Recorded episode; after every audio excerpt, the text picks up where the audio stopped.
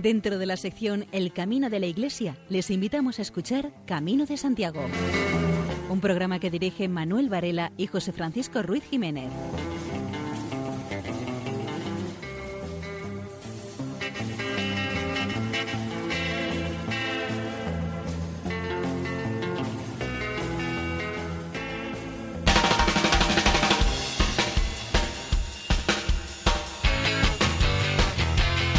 Queridos oyentes, les damos la bienvenida a un nuevo programa de Camino de Santiago y les invitamos a que nos acompañen esta noche en nuestra peregrinación virtual a través de las ondas de Radio María. En los dos programas anteriores les hemos acompañado eh, desde detrás de la reja. En este programa volvemos a acompañarles desde fuera de esta reja.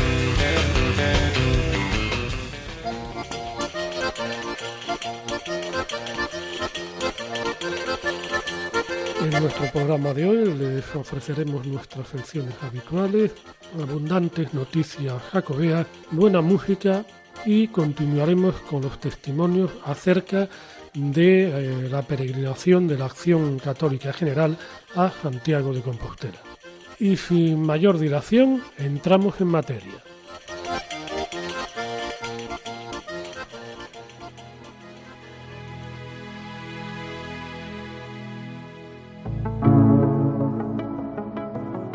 El camino cada día es un saco de sorpresas. El camino es como una ensalada mixta, de risas y lágrimas, de miradas y palabras, de encuentros y despedidas. El camino no hay dos días iguales, ni horas, es una caja de sorpresas, que cada vez que lo abrimos es una cosa nueva que nos muestra que el camino está vivo, que éste nos está preparando para mostrarnos una cosa nueva cada día, que cada paso que damos nos encontramos con una sorpresa nueva. Debemos de comparar el camino como una ensalada, donde nos encontramos con todo tipo de situaciones, unas veces de gran alegría, de la moral alta, de que los kilómetros no te cuesta nada andarlos, que el día ha amanecido, que nada te impide que empieces a caminar con la mochila a cuestas, para conseguir que la etapa que te toca este día sea lo más llevadera posible. También influye el tiempo, un día con mucha luz te enciende esa lámpara interior, sabiendo que esos momentos son los mejores del día te cruzarás esas miradas con el resto de los peregrinos, que no necesitarán que les hables, pues ya te han comprendido lo que les quieres decir, lo que esperan este día de ti, pero lo que les puedes dar, aunque solo sea una sonrisa, que vean en tu cara esa felicidad que te da el compartir con ellos esos momentos que tan feliz te hacen. Les has contagiado con esa alegría a ellos, que como tú están realizando esa maravillosa aventura, que no es otra que hacer el camino, que otros muchos como ellos lo han conseguido terminar anteriormente. Pero no todo es alegría. En el camino, para conseguir el triunfo, vas a sufrir cada día un poco más, hasta que tu cuerpo te dice que basta, que hasta aquí has llegado. Ahora debes de oír lo que te dice, tómate el camino con más calma. No importa intentar llegar el primero, sino llegar al final. No te esperes una medalla ni que te esperen los aplausos del ganador. Aquí te espera esa paz interior que has venido recogiendo durante todos los días que ha realizado este, desde que has salido de casa hasta que has llegado al santuario.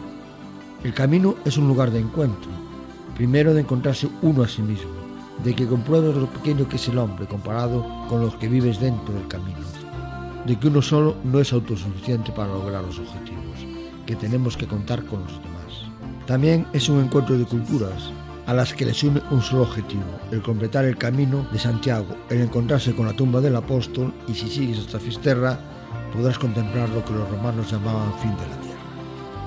Comprobarás lo que sentían los primeros peregrinos que habían completado el camino hasta el final, lo que ellos sentían viendo el atardecer desde el faro de Fisterra, o el amanecer en medio de la niebla a la salida del sol, con el mar de fondo. Es una experiencia que no se puede narrar. Eso tienes que vivirlo allí no se puede expresar con palabras.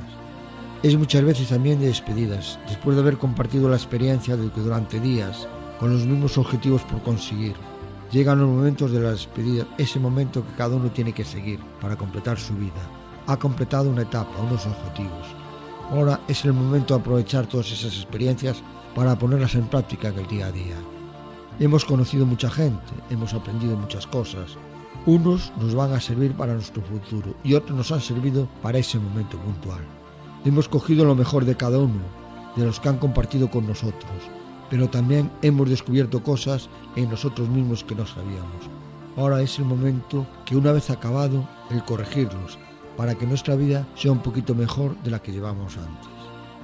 El camino nos ha dado ese punto que andábamos buscando y que no habíamos encontrado. Ahora sí lo hemos encontrado. Debemos de seguir con él demostrando a los demás que el camino nos ha cambiado un poco, que la experiencia ha sido positiva, que el haberlos hecho no ha sido una pérdida de tiempo, sino todo lo contrario. Hemos aprendido muchas lecciones que nos servirán para el resto de nuestra vida.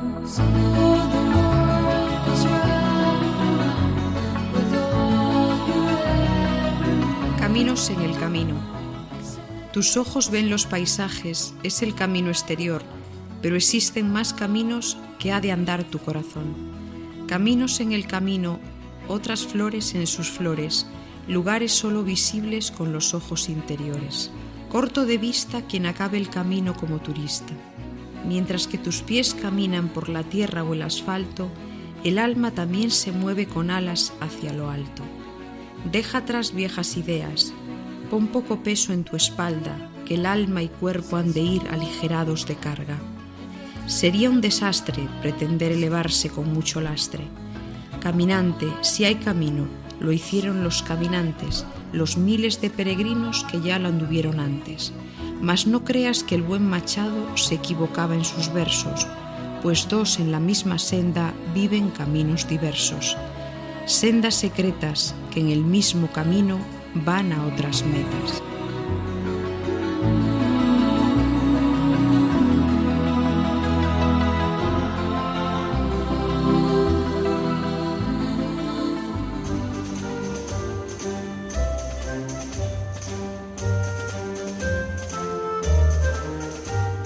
La localidad lucense de Afonsagrada estrena albergue, que lleva el nombre de Ramón Rodríguez Mondelo, párroco fallecido en febrero de este año. Afonsagrada, puerta de entrada del camino primitivo en Galicia. La nueva instalación llevará el nombre de Ramón Rodríguez Mondelo, párroco de Afonsagrada, fallecido en febrero de este año, y que fue uno de los grandes impulsores de esta ruta jacobea. Hizo mucho bien por los peregrinos, indicó el obispo de Lugo, Alfonso Carrasco Rouco, quien añadió que este albergue es símbolo de muchos años de esfuerzo, expresión de una comunidad que quiso y supo acoger. Por un lado, se aumenta la capacidad de recepción de peregrinos del municipio lugués, que estrena de este modo 42 nuevas plazas. Por otro lado, se recupera un edificio emblemático para la localidad, como es la Casa Pasarín. Se envía el mensaje de que hay que rehabilitar las casas que están en desuso y amenazan ruinas. Se cambió una parte de la fachada sur por una galería y se mejoraron las condiciones de iluminación y ventilación de los patios interiores. Se reformaron las viejas cuadras para albergar habitaciones. Se mejoró la accesibilidad y se restauraron los elementos arquitectónicos y las pinturas murales del edificio. En resumen, se creó un maridaje de estructuras nuevas y viejas, lo correcto en cualquier rehabilitación. En un futuro próximo se podrá crear una oficina de atención al peregrino en el edificio. En la inauguración del albergue estuvieron presentes autoridades civiles y eclesiásticas, como el obispo de Lugo, Alfonso Carrasco, que pronunció las siguientes palabras. Tengo que decir que este albergue es todo un símbolo de la acogida del pueblo de Afonsagrada a los peregrinos. Es verdad que es una puerta, pero para los peregrinos la hospitalidad y la acogida es toda una experiencia. Que llegando a Fonsagrada pueden experimentar así, ver cómo se trabajó para que encontraran lo más necesario. Hablará muy bien de este pueblo. Agradecer que pusieran el nombre de Ramón Rodríguez Mondelo como un símbolo de muchos años de esfuerzo y por percibir a aquellos peregrinos que fueron escogiendo este camino desde hace tiempo. No eran muchos al principio, pero iban viniendo. Y allí, en el pequeño despacho de la parroquia, don Ramón hizo muchas cosas. Incluso puso a disposición de los peregrinos bienes de su propiedad. Al final es la expresión de una comunidad como en este caso Fonsagrada, y que tenía a su párroco como quiso y supo acoger. Nosotros tenemos un motivo añadido para acoger a los peregrinos, con los que compartimos muchas cosas esenciales, como la fe, para que puedan ser recibidos. Pero en todos los casos, sea que vengan como hermanos en la fe, sea que vengan de otra manera, la hospitalidad es la expresión más verdadera de un pueblo. Muchas gracias por reconocer el camino de los tiempos pasados y felicitar muy calurosamente a las autoridades de las diferentes instituciones políticas de Afonsagrada y de la Junta de Galicia por esta capacidad de trabajar, de construir, de favorecer el desarrollo del camino primitivo y en este caso también de Afonsagrada. Es un gesto que demuestra el trabajo de las autoridades público común y por el futuro del camino.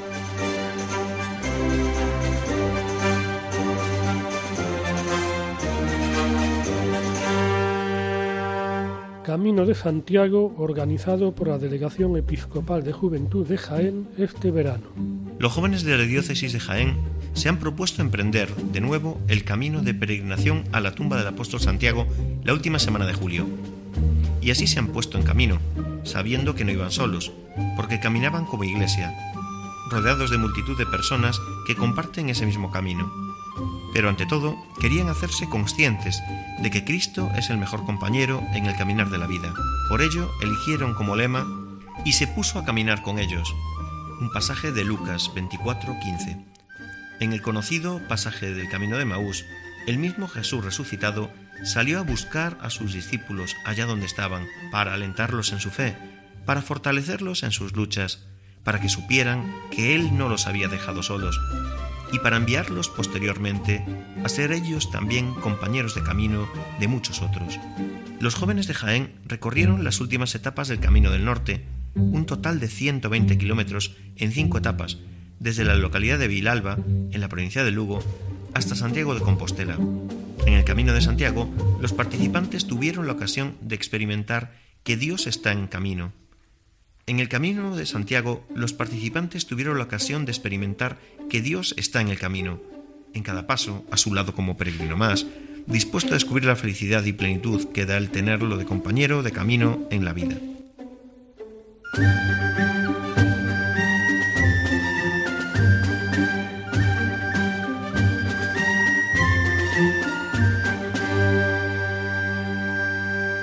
Periódico El Correo informaba recientemente de los albergues gratuitos de Bilbao, Altamira y Begoña, donde peregrinos de todas las nacionalidades crean vínculos. Nada más traspasar la verja del albergue de Altamira, un punteo de guitarra da la bienvenida a los cansados peregrinos. Dos jóvenes vienen desde Nantes atraídos por lo desconocido y la fama del Camino de Santiago. No son cristianos, pero dicen que la peregrinación está siendo una experiencia mística. El número de caminantes que espera es parecido al del 2016. El año pasado, 21.800 peregrinos pernoctaron en los albergues de Vizcaya. Con más gente se recorre el riesgo de que se pierda la esencia de la ruta jacobea. Entre los peregrinos también hay los veteranos. Alberto Riesgo ha hecho el camino primitivo dos veces, una a pie y otra a caballo. Y también el camino francés. Ahora está jubilado, dedica un mes al año a hacer el camino sin prisas y en Croes, una especie de zuecos de goma que le resultan de lo más cómodo. También ha sido hospitalero en su pueblo, Pola de Siero, en Asturias. Son muchos los que vienen de tierras lejanas. Mariela Guillén ha cruzado el océano desde Florida y Marion Copper viaja desde Alemania, donde la ruta goza de gran popularidad gracias a varios libros y películas. Los hay que se decantan por los pedales, como Javier García y Juan Pedro Mena, aunque admiten que el verdadero espíritu es ir a pie. En el albergue de la parroquia de Santa Cruz, gestionado por los amigos del Camino de Santiago, los peregrinos se recuestan a la sombra. Bettina está sentada en un banco y sonríe a todo el que pasa a su lado. Nadie sospecharía que esta francesa lleva mil kilómetros a sus espaldas. Lo dejó todo, vendió la casa, el coche y decidió tomarse un año sabático para encontrar su alma. Lleva un diario con ella. Ya es el segundo, y en sus páginas guarda poemas que le inspiran los paisajes y la gente que conoce. En la parte francesa pasé tres semanas sin ver a nadie. Mario y Michelle vienen desde Italia a conocer gente y a desconectar de la rutina. Dicen que en España están encontrando gente muy hospitalaria. Michelle ya ha viajado a Santiago tres veces y todavía mantiene el contacto con un amigo con el que compartió el camino hace años. Es una amistad que se conserva para siempre. Reyes, natural de Ciudad Real, no pudo contener las lágrimas a ver a los dos italianos. No sabía si los iba a volver a ver. Este año se ha propuesto hacer el camino sola. Necesitaba un cambio y estaba pasando un momento difícil. El sendero a Santiago tiene un final físico, pero el camino interior, Betina, parece haberlo encontrado. La vida está en las cosas simples, en el afecto de la gente y en compartir el cariño.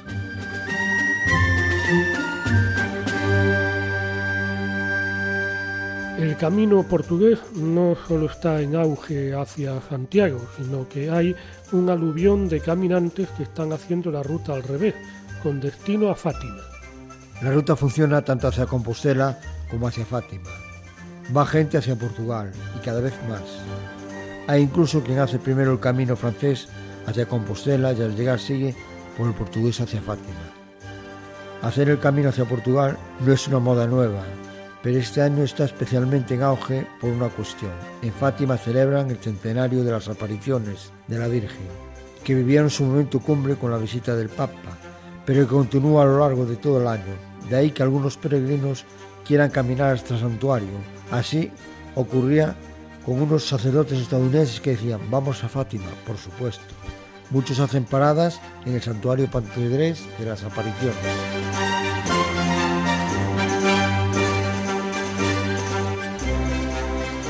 Catorce monumentos a lo largo del Camino de Santiago abrieron sus puertas gratis en Navarra este verano. Fue una apertura excepcional y una oportunidad única de conocer el patrimonio histórico y artístico que ha dejado el Camino de Santiago en Navarra, pues habitualmente estas iglesias y monasterios están cerrados. Los 14 monumentos se unen a otros 23, que permanecen abiertos al público todo el año, hasta formar un total de 37 templos y monasterios levantados en torno al Camino de Santiago en Navarra.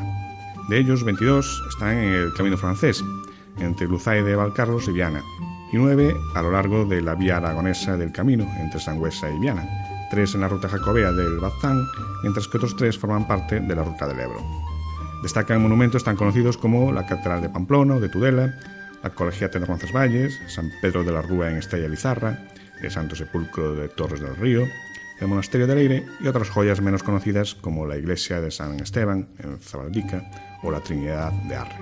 Por otra parte, el Gobierno de Navarra organiza este año caminatas para recorrer a pie parte de las siete etapas del Camino de Santiago en Navarra. En el mes de octubre se hace la última, desde Los Arcos a Torres del Río.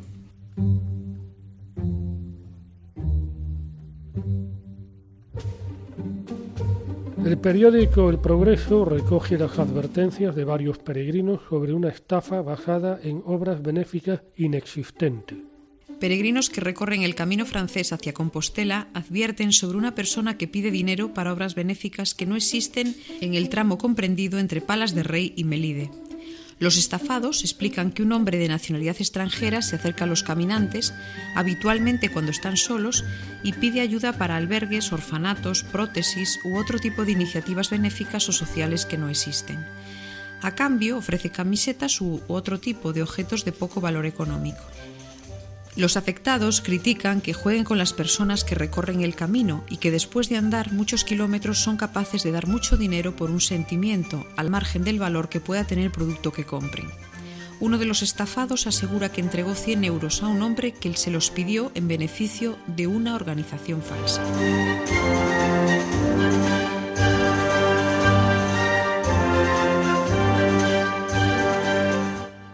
Over es un grupo de 10 músicos formados en el mundo clásico que interpreta temas de rock de una manera muy diferente a la habitual.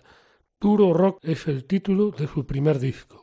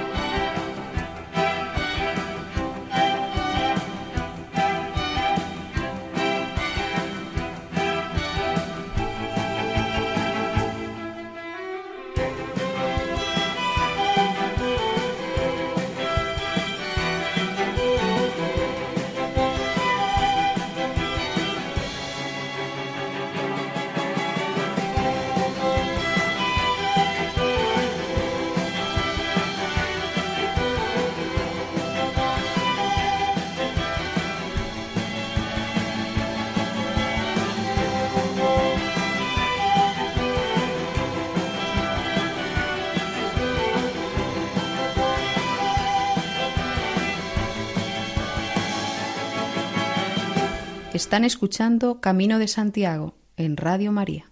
Con el titular Unos peregrinos que llenan tres pabellones, el periódico Faro de Vigo informaba de una peregrinación que, sí, era muy numerosa. Porque fueron más de 1.200 los caminantes que salieron de Tui y que participaron este verano en una peregrinación organizada por Acción Católica General, con motivo de la tercera asamblea que se celebró en Santiago.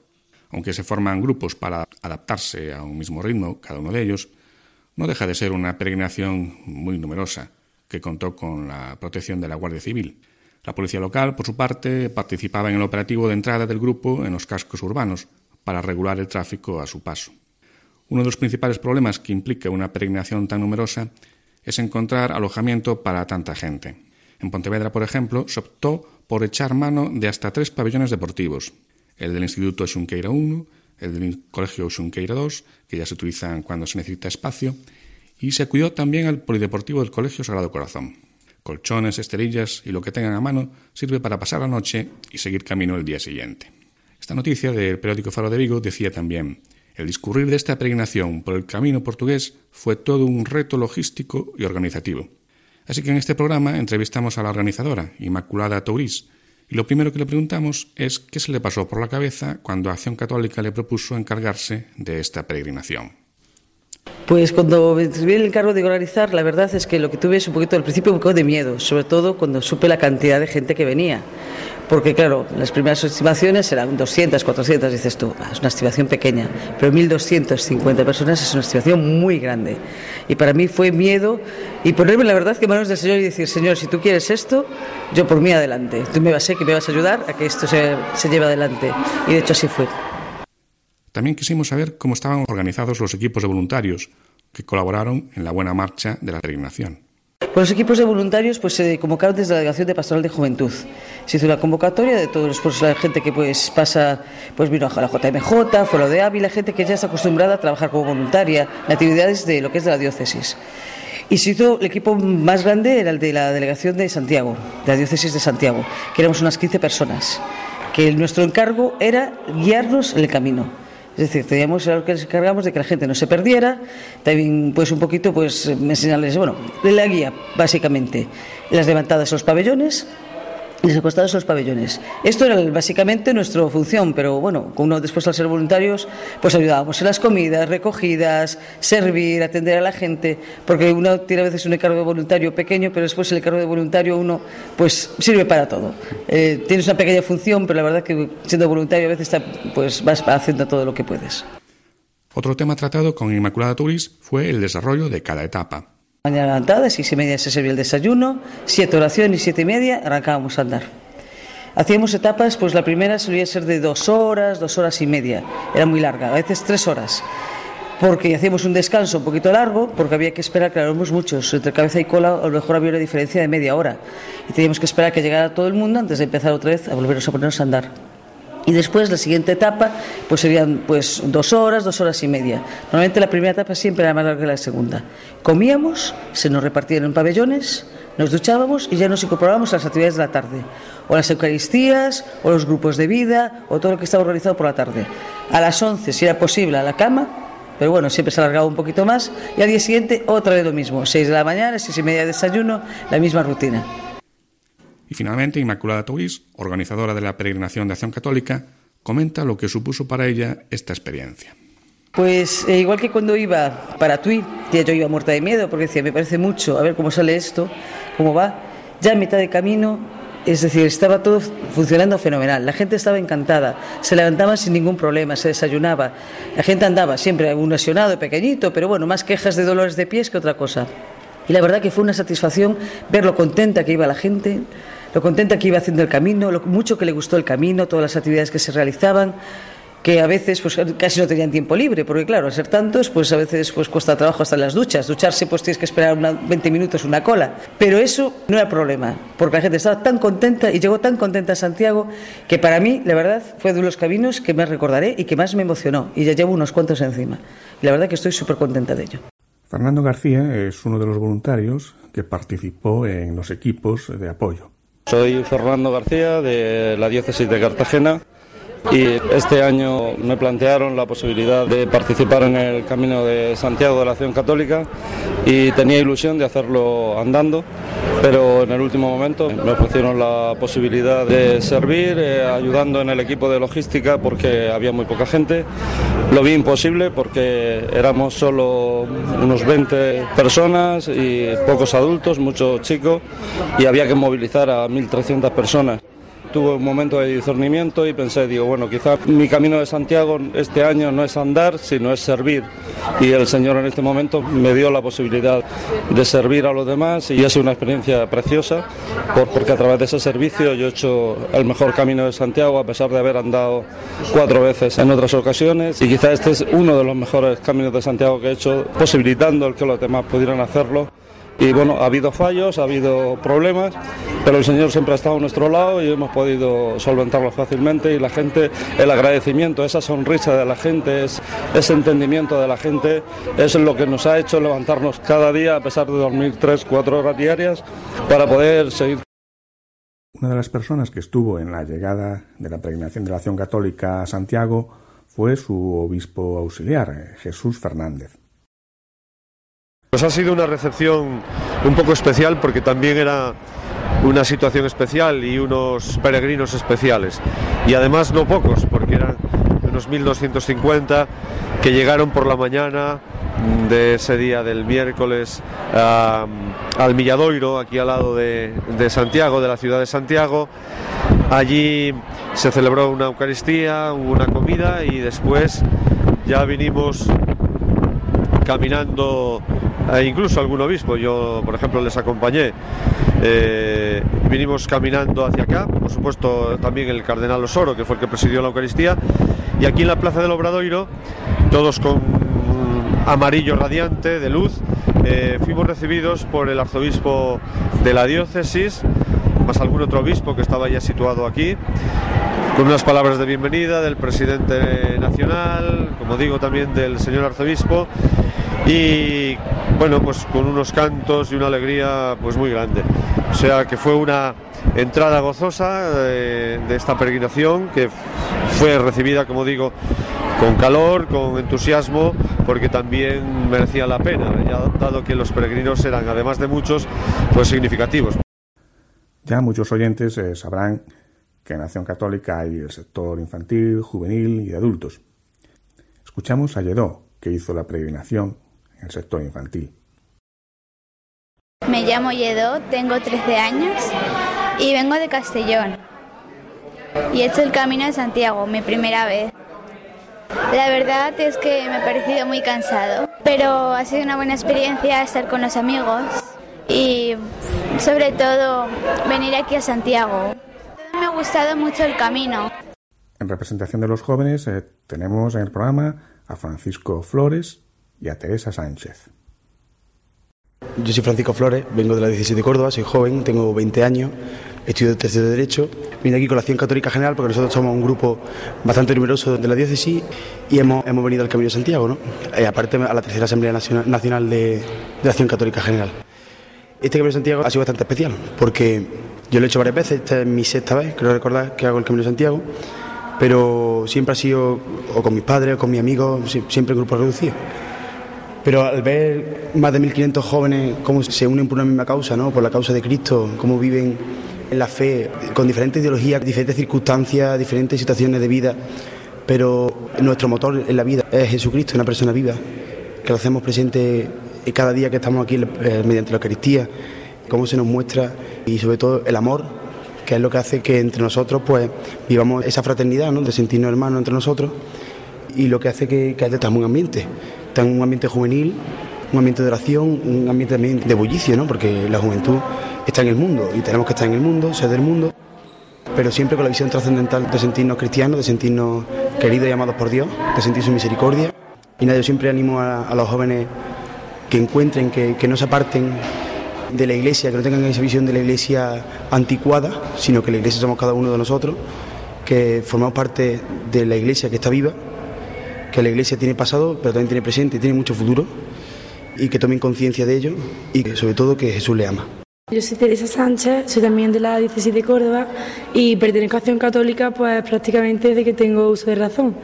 La verdad es que aunque he hecho varias peregrinaciones con Acción Católica, esta sin duda está entre mis favoritas porque el Camino de Santiago, a pesar de que ha sido un camino duro, que hay, días que ha llovido, que hay días que estábamos cansados, que tenemos mujeres, ampollas, pues sabemos que veníamos por una causa que va más allá de todo aquello físico que lo hacíamos para el Señor y que todo sacrificio pues iba con alguna intención que traíamos cada uno en nuestros corazones. Eh, también me llama mucho la atención pues la cantidad de jóvenes tan diferentes que nos hemos reunido porque venimos de diferentes partes de España, que tenemos formas diferentes de ver nuestra fe, pero como todos, unidos en Cristo, hemos vivido unos días de convivencia estupendos y hemos hecho unas amistades que me gustaría conservar muchos años. Para mí el camino, aunque ha sido duro, ha sido también mm, una forma de dar gracias a Dios por estas experiencias que me regala. Y para hablar en nombre de los peregrinos adultos, escogimos a una persona conocida de muchos oyentes, porque es el obispo de Calahorra y obispo consiliario de la Acción Católica, Carlos Escribano. Pues la experiencia del camino una vez más ha sido muy edificante, ¿no?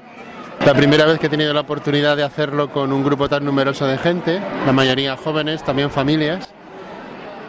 Era el camino portugués y la verdad es que el poder caminar con los jóvenes, el que ellos fueran acercándose a Jesús estos días, especialmente los jóvenes de mi diócesis, que los conocía más y he podido compartir con ellos las experiencias que han tenido, pues tengo que decir que ha sido una vez más un momento de gracia para ellos. Se han acercado más a Cristo, han vuelto fortalecidos a la diócesis, han vuelto llenos de alegría y esperamos que el camino dé muchos frutos también para este grupo de jóvenes. Ha sido una experiencia magnífica. La cercanía de María también la hemos sentido muy próxima y luego hemos vivido momentos muy intensos. Las oraciones que hemos hecho juntos, la adoración eucarística, el momento de la reconciliación donde tantos curas estábamos confesando. La verdad es que ha sido un momento de gracia y la entrada a Santiago ha sido inolvidable. Todos vestidos de amarillo, más de 1.300 jóvenes, con cánticos, con alegría. Santiago se llenó de alegría, como dice la escritura, ¿no? Pues eh, un momento de gracia que yo creo que va a ser inolvidable para todos. Escucharemos seguidamente el himno de la Acción Católica General. Vamos a caminar. Autor, letra y música, Javier Marín.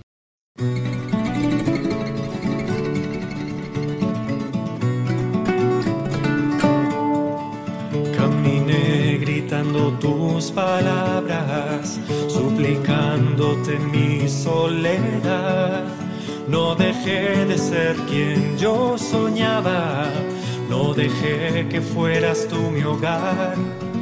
Y hoy en mí abres un cielo inmenso y mis ojos se visten de paz, pues me esperas con un vino nuevo solo he de compartir tu paz.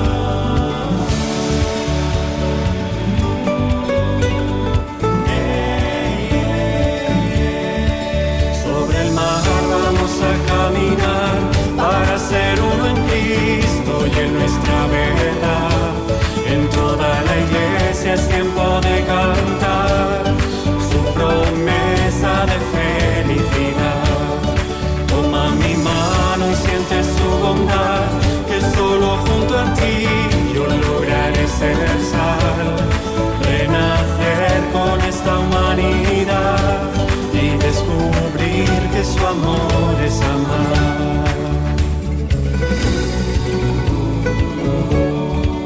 Como dos rayos que el sol envuelve, este es nuestro tiempo de sembrar, de salir de mi conocimiento de sentir tu mano y caminar. Seré luz porque tú irás conmigo. Seré casa y tú nos sobrarás. Seré signo de que Él está vivo. Seré fiesta y tú no has de faltar. Sobre el mar vamos a caminar para ser uno en Cristo y en nuestra verdad.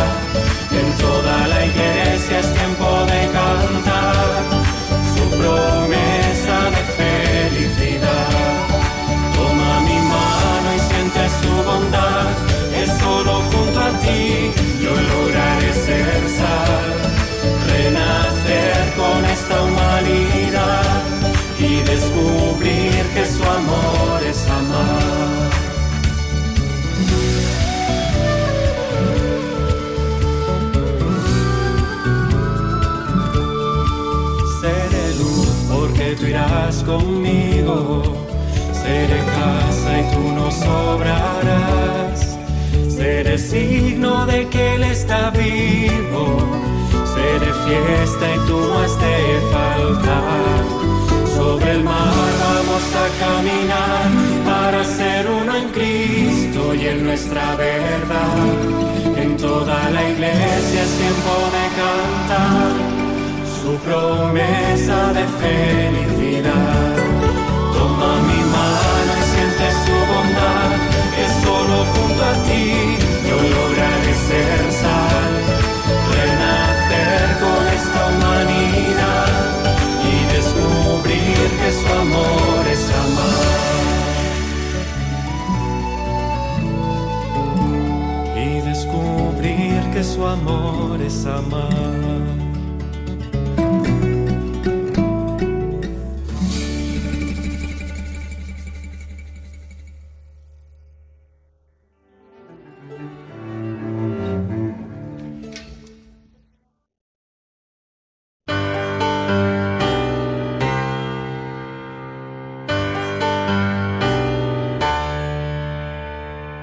María José López, en su sección Valores en el Camino, nos habla acerca de la relación con los demás.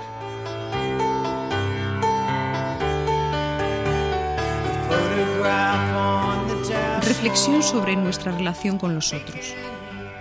Andar es liberar el corazón. Se vuelve a pensar de otro modo en los que nos abandonaron. El corazón puede tranquilizarse si fue herido o revivir si nuestros sentimientos estaban desaparecidos. La marcha, en lugar de hacer olvidar, ayuda a pensar en ellos de otro modo. Allí la distancia, en lugar de separar, aproxima. Peregrinando con el cónyuge o alguien próximo, se redescubre de otro modo porque hay tiempo para escuchar, explicar, ayudarse mutuamente. Algunos descubren o redescubren también el camino de la oración para sus allegados. Podemos tener muchos datos de las personas que nos son próximas y forman parte de nuestra vida cotidiana. Todos estos datos nos permiten tener una imagen completa de lo que son, de lo que viven y de lo que sienten. Pero no encontramos tiempo para pensar en ellos, en lo que nuestra vida puede aportarles a ellos. Pues bien, hacer el camino es buena ocasión para reflexionar sobre nuestra relación con los otros. Algunos políticos, hospitaleros, asociaciones, comerciantes tienen intereses materiales o espirituales con los peregrinos. Pretenden que el camino sea de una determinada manera. Muchos que recorren el camino como turistas o peregrinos dejan su huella económica o psicológica. Algunos desorientados pueden captarse para diferentes fidelidades. Unos consideran que se debe exigir un determinado espíritu, otros que cabe todo el mundo. Alguien expresa, si están aquí será por algo, algo necesitan o alguien los necesita, aunque sea como revulsivo de cómo no se debe hacer o ser. Y cada uno puede reflexionar sobre el tipo de peregrino que es, sobre lo que se le exige a sí mismo y a los demás. Algunas personas intentan favorecerte, mostrar que te aprecian o manifestarte su bondad. Te ofrecen conversación, alimentos, afecto, te explican cómo debe ser el camino, dónde parar, dónde acabar cada etapa, a qué hora despertar o cuándo el camino resultará agradable o no. Tenemos que reflexionar si están facilitando o dificultando nuestro camino, si están condicionándonos o distrayéndonos. Algunos peregrinos descubren que es muy sano para la vida distanciarse de vez en cuando de la familia, de la ciudad, de los amigos, del entorno que nos rodea siempre y en el que estamos metidos y a veces aprisionados. A veces los árboles no dejan ver el bosque. Alejarse, además de dar otra perspectiva, permite ver la vida con más claridad y valorar más a las personas con las que habitualmente uno convive. Algunas veces soñamos con perdernos en algún recóndito lugar y disfrutar de paz y tranquilidad. Pues en el camino está ese sitio soñado en el que uno se pierde y se encuentra a sí mismo. Es necesario buscar esa soledad y esos momentos de silencio y de cambio. El camino de la vida hay que hacerlo solo, aunque haya personas que aparecerán, dando compañía y ayuda, pero llegará un día en el que cada uno seguirá su propio camino. Esto ayuda a valorar mucho a todas esas personas que ahora no están, pero que nos acompañaron en algún momento de nuestra vida y sabemos que en esos momentos fueron fundamentales. Ahora en el caminar cotidiano aparecerán otras personas que serán importantes también. Hay que dejar ir y agradecer.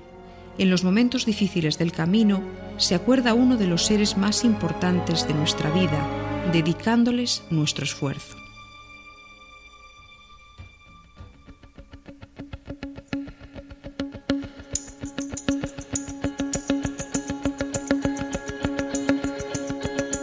Doctor Petroglifo, es decir, Luis Galvez, nos vuelve a dejar de piedra una noche más.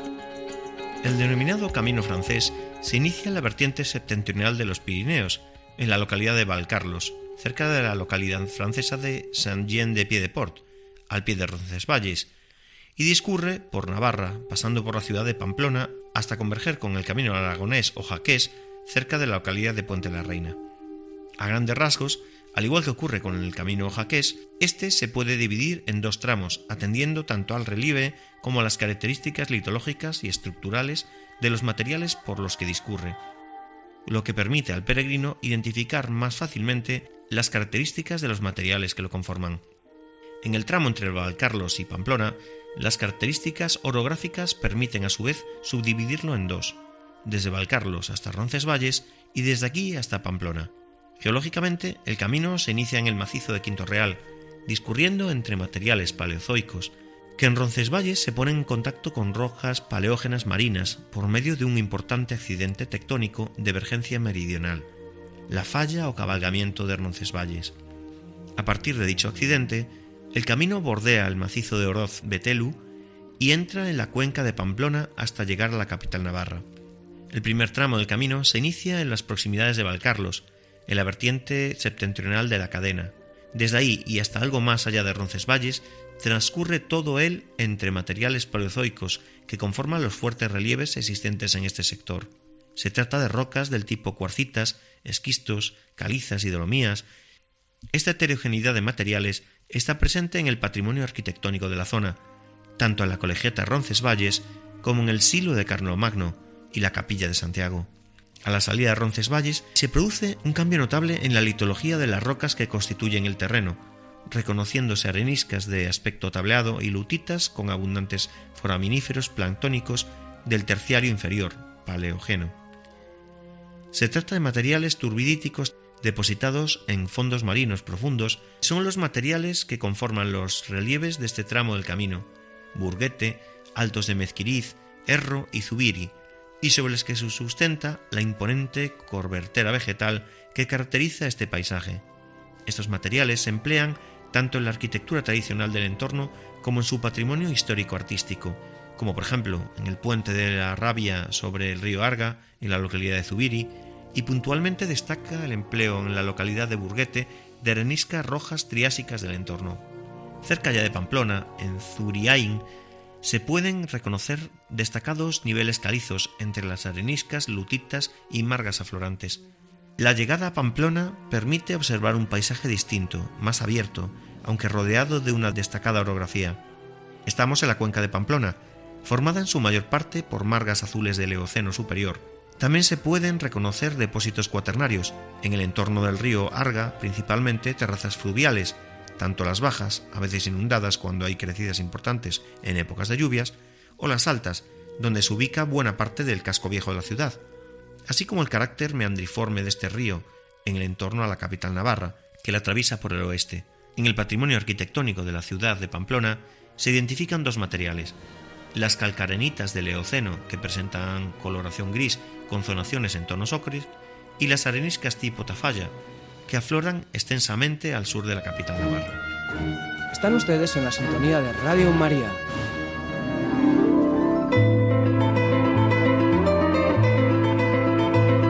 María José López nos habla sobre la obra de Ulrich Schweitzer en su sección Páginas en el Camino. Ulrike Schweitzer es una escritora alemana nacida en la ciudad de Schwäbisch en 1966. Su primer trabajo estuvo relacionado con el ámbito de las finanzas y de la banca, pero abandonó este peculiar mundo para estudiar geología y periodismo. Posteriormente se dedicó al periodismo en la doble vertiente de radio y prensa. Actualmente vive en Alemania, entregada a la creación literaria.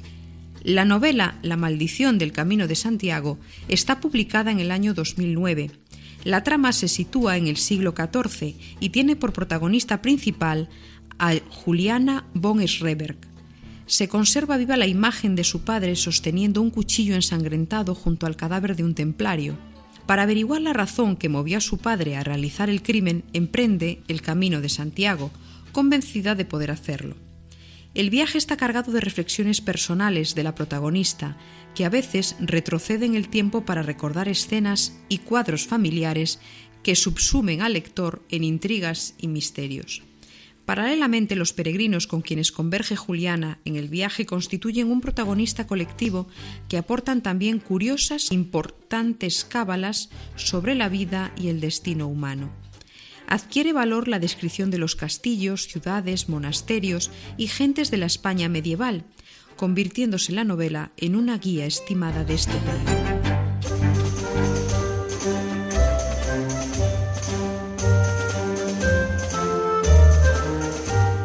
Comenzamos un segundo bloque de Noticias Jacobea. La página web Aleteia incluía hace poco un reportaje titulado Desde Caracas también se camina hacia Compostela. Desde hace 12 años se hace en Caracas el Camino de Santiago. La Archicofradía de Compostela le dio soval por lo que se realiza en la capital venezolana con idéntica validez y con los mismos procedimientos. La gente está sensibilizada por la situación del país y camina con alegría. Cada año van más venezolanos a rezar por la paz del país, siempre en julio. Esta vez añaden la plegaria por los caídos durante las jornadas de protesta y el cese de la represión. El arzobispo de Caracas concede indulgencias plenarias una vez cumplimentados los requisitos. Las parroquias que incluyen el recorrido, al delinear el mapa, siguen el curioso trazado que dibuja la figura del peregrino de Compostela, curiosa coincidencia. La gran promotora del camino en Caracas es Isolda Heredia de Salvatierra, presidenta del Observatorio Venezolano de los Derechos Humanos de las Mujeres. Ella es doctora en Ciencias Políticas y Jurídicas en la Universidad Central de Venezuela y con un máster en la Universidad de Santiago de Compostela en asesoramiento y orientación familiar. Estudiando en Galicia hizo el vínculo pues quien dirigía el máster era el presidente de la Archicofradía de Santiago Apóstol, que le dio una misión. La ciudad disolta se llama Santiago de León de Caracas y se comprometió a rescatar la devoción por Santiago Apóstol. El camino nace en el 2006, un recorrido que tiene como aval de Compostela y que se viene realizando sin interrupción. Es una manera diferente de encontrarse para orar juntos por la paz, por la paz de Venezuela. Los cofrades, Devotos de la tradición desde que se inició en Caracas explican que lo más importante es que el peregrino viva la experiencia de la búsqueda de la paz interior y colectiva. Cada estación abre la puerta a la reflexión interior para el recorrido de la vida. Caraqueños y también personas provenientes del interior del país participan en nutridos grupos. Se camina en unión, sin tener diferencias, tratando de encontrarse a uno mismo y entre todos recrear el clima de paz que se desea. Son ocho los templos, que entre todos suman una ruta de 14 kilómetros.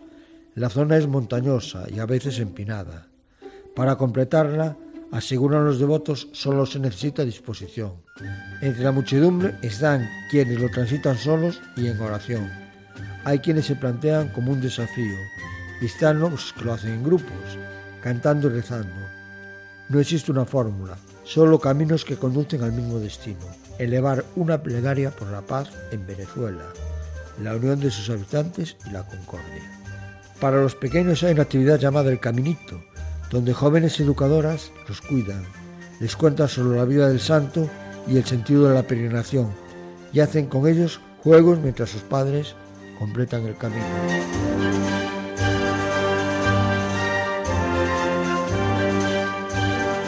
primera de las actividades que la Pastoral de Juventud de la Diócesis de Ciudad Real ofrecía en verano era hacer el Camino de Santiago. El 14 de julio, 116 peregrinos de la diócesis llegaron a Santiago de Compostela. La actividad organizada por la Delegación de Pastoral de Juventud iba ya por su quinta edición, como una manera distinta de celebrar los campamentos de verano. La andadura que se programó en torno a la frase Sal de tu tierra como la figura de Abraham como modelo misionero y obediente a Dios. De este modo, los jóvenes tienen presente durante la peregrinación la llamada de Dios, comprendiendo el camino como salida y expresión de la propia vida. Van en busca de una meta en la que se tiene en cuenta la fe, con la pregunta a Dios y el discernimiento propio de los cristianos.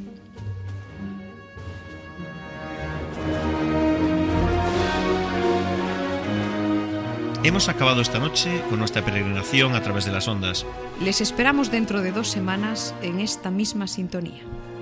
Hasta entonces nos disponemos a hacer otra dura etapa, en este caso, entre Villanueva de la Serena y Vancouver. Hasta entonces les deseamos buenas noches y feliz andadura.